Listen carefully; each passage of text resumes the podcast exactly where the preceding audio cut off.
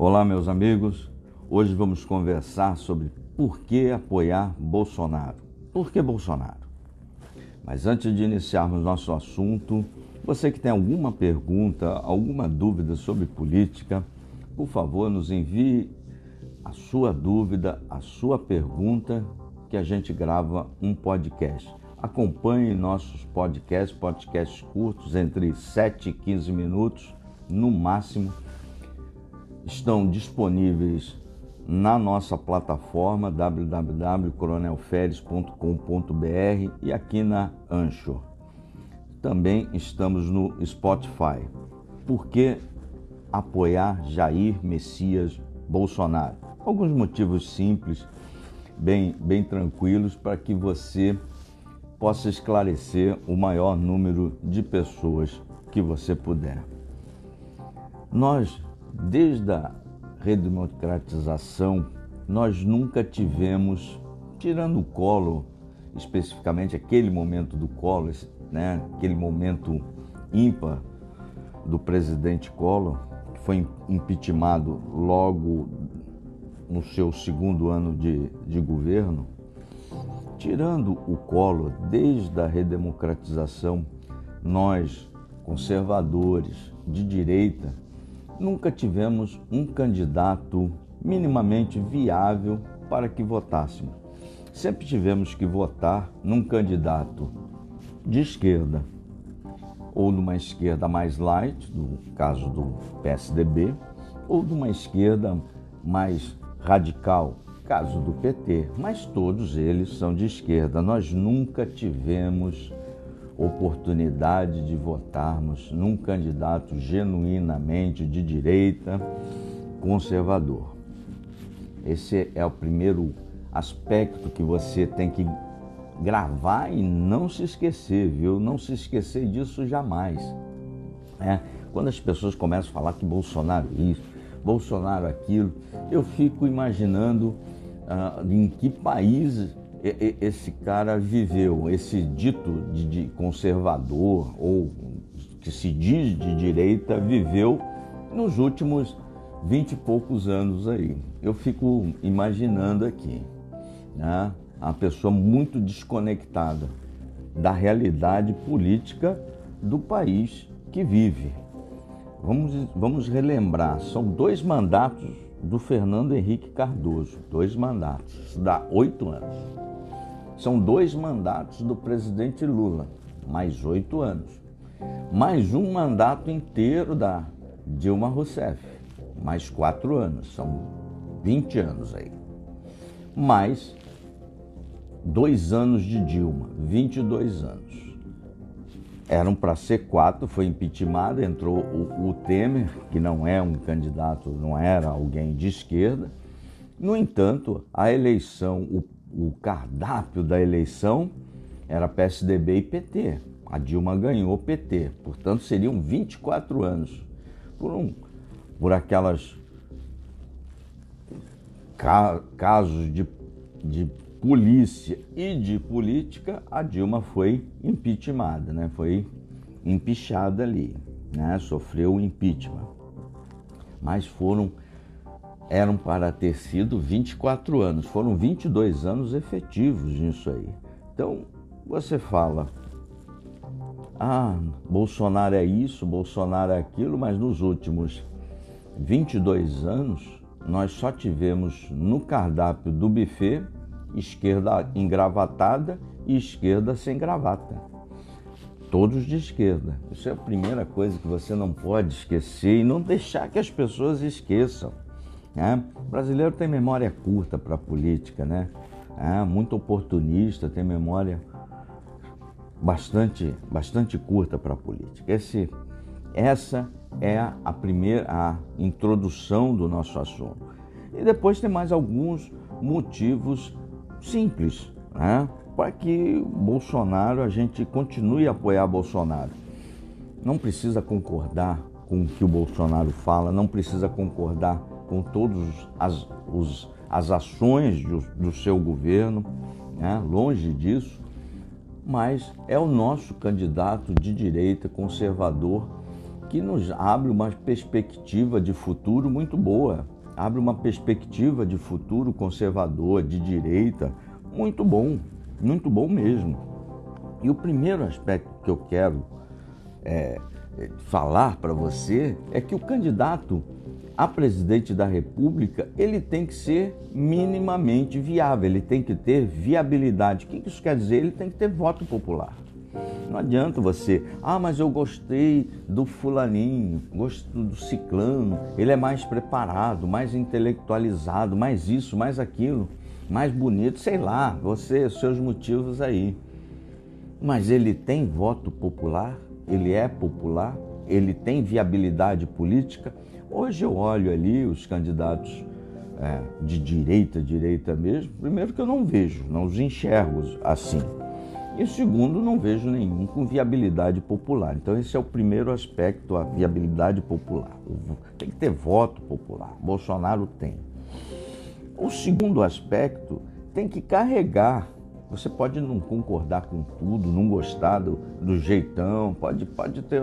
as suas críticas são todas é, é, plausíveis, todas eh, merecem ser, serem respeitadas mas que você não pode dizer que o Bolsonaro não leva consigo dentro de si os valores conservadores, os valores tradicionais da família cristão, conservador. Ele briga por isso, ele luta por isso, diuturnamente. Então você pode dizer um monte de coisa do Bolsonaro, menos que ele. A, a, o, o, aquela tríade ali do, do que veio do integralismo, né? Deus, pátria, família ele luta por isso, luta mesmo. Né? Luta, é, você vê a, a, a sua luta diária e você vê que, que aqui esse sentimento é genuíno. Né? É um patriota, é um sentimento genuinamente é, é, é real, não é algo forçado, feito especificamente para enganar eleitor A ou B. Dessa essa coisa genuína que o dá essa popularidade, que dá a sua viabilidade. O eleitor enxerga, fala, oh, esse cara está falando verdade, ele fala com o coração quando ele defende isso, né? Deus, pátria, família. Em torno disso, leva, carrega todos os valores conservadores nossos que a gente luta, defende. A gente precisa, o conservadorismo precisa existir, precisa firmar pé, senão vai ser um sopro de verão, né? E a gente vai voltar a termos, é, é, voltar ao esquecimento da história se o Bolsonaro deixar, viu? Se o Bolsonaro não for reeleito, a gente corre o, o, um seríssimo risco de sermos um sopro de verão, porque a gente no Congresso Nacional é muito fraco. Bolsonaro elegeu 53 parlamentares, hoje tem 23 parlamentares com Bolsonaro só. É, nós fomos todos enganados em, em 2018, né? nós e o presidente em si, né? É, todos aqueles que ele elegeu, todos os especificamente aqui em Santa Catarina, por exemplo, o governador ele elegeu, está tá lá no MDB, está fazendo outra construção, né? muito longe do bolsonarismo. Nós temos apenas 23 parlamentares lá com Bolsonaro. Dos 23, oito são militares das Forças Armadas. Foram eleitos oito militares das Forças Armadas permanecem ali com Bolsonaro. O resto foi tudo para o espaço. Então, nós precisamos. E no Congresso Nacional, a briga numa eleição federal é bastante, bastante complicado, bastante dura, né? Mas Bolsonaro tem a grande oportunidade de melhorar agora, com mais experiência, melhorar é, a nossa representatividade no Congresso Nacional. Nós todos somos mais experientes, já estamos um pouquinho calejados nisso, já. Então, podemos ah, melhorar o, o número de participantes do Congresso Nacional, mas para isso a gente precisa do Bolsonaro. O próximo presidente da República, isso é um motivo bastante, bastante importante, Bolsonaro já vai escolher dois ministros. No nosso sistema de governo, sistema de presidencialismo, de, não é um sistema de governo, a composição o presidente governar desde a redemocratização, tem que ter uma, uma maioria parlamentar, né? Para fazer essa construção, se dá, se dá o um nome de presidencialismo de coalizão, né? Que é uma, uma combinação, é, um, um arranjo político entre o executivo e o legislativo para você ter maioria gover para governar. Nessa, nesse presidencialismo de, de coalizão, nesse arranjo institucional da nossa República, o Congresso manda muito, manda muito. O presidente também manda muito. E o judiciário, paz, meu senhor, manda mais do que os dois, manda muito mesmo. Ah, então, nós precisamos equilibrar o jogo nos três poderes da República para aí sim nós existirmos. No Congresso, a gente pode votar em conservadores que estejam alinhados com Bolsonaro, né, sejam do partido do Bolsonaro, para aumentar a base do Congresso. Isso o voto simples, voto resolve. Mas para aumentar o número de ministros do STF, o simples para isso a gente precisa ter o presidente da República. Bolsonaro vai indicar dois ministros da República, dois ministros, perdão, ministros do Supremo, vai indicar dois. O próximo presidente vai indicar mais dois. Hoje a gente não existe no, no, no Supremo, são nove a um. Falta a sabatina de mais um ministro, né? Então, 9 a 1, a gente toma de goleada, os conservadores tomam de goleada lá no Supremo Tribunal Federal. O jogo vão continuar perdendo de goleada ao final do mandato do Bolsonaro. Serão 9 a 2. Vamos estar perdendo um jogo de 9 a 2. Com a a reeleição do Bolsonaro, esse, essa derrota ela fica menos acachapante, vai ficar. Nós teremos quatro ministros, quatro ministros, então vai ser 7 a 4. A melhor, 7 a 4 é melhor que 9 a 2.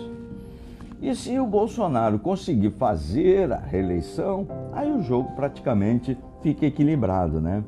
Fica completamente equilibrado, né? Fica 6 a 5, fica um jogo praticamente equilibrado. Pelo menos uma das turmas nós teremos, nós conservadores teremos maioria no Supremo. Aí sim a gente passa a existir como uma figura, um, um, uma força, figura é o termo errado, uma força política respeitável e atuante no cenário nacional. Mas para isso nós precisamos fazer mais dois presidentes da República, para que esse cenário fique entre um número de ministros de conservadores e os progressistas se equilibrem. Para isso, precisamos fazer mais duas eleições de presidente. Não adianta a gente ficar focando na terceira, na quem, no sucessor do Bolsonaro. Nós precisamos focar na reeleição do presidente Bolsonaro para que esse jogo se equilibre. E o último motivo, né, não, é por um simples pragmatismo. Quando você olha do lado, né, você vê Lula à esquerda, vê é, o Eduardo Leite, PSDB, à esquerda engravatada, vê o Dória, que é do mesmo PSDB, a outra esquerda engravatada. Né? Você vê o Mandetta, que é da direita progressista, construindo lá com o DEM. Você vê o Moro, que é da direita progressista, também construindo lá com o Podemos. Você vê o seu Pacheco, que está atrasando a sabatina junto com o, o, o, Alcolumbre, e que está construindo junto com o PSD do Kassab e está construindo junto com esse novo partido que vai surgir, que é a União Brasil. O Pacheco é do DEM. Vemos o Ciro, falastrão Ciro, lá na, na, numa esquerda é, sem muita identificação, uma esquerda tradicional ali do PDT. É esse o cenário para 22. Então, por questão pragmática, eu não vejo nenhum deles melhor que Bolsonaro. Esses são alguns motivos simples para que é, você possa entender por que devemos apoiar Bolsonaro. Leve a mensagem ao maior número de gente possível. Acompanhe nossos podcasts aqui no www.coronelferes.com.br ou na, na plataforma Ancho. Os podcasts todos estão disponíveis também no Spotify. Faça sua pergunta que eu respondo, que eu gravo um podcast. Até o próximo.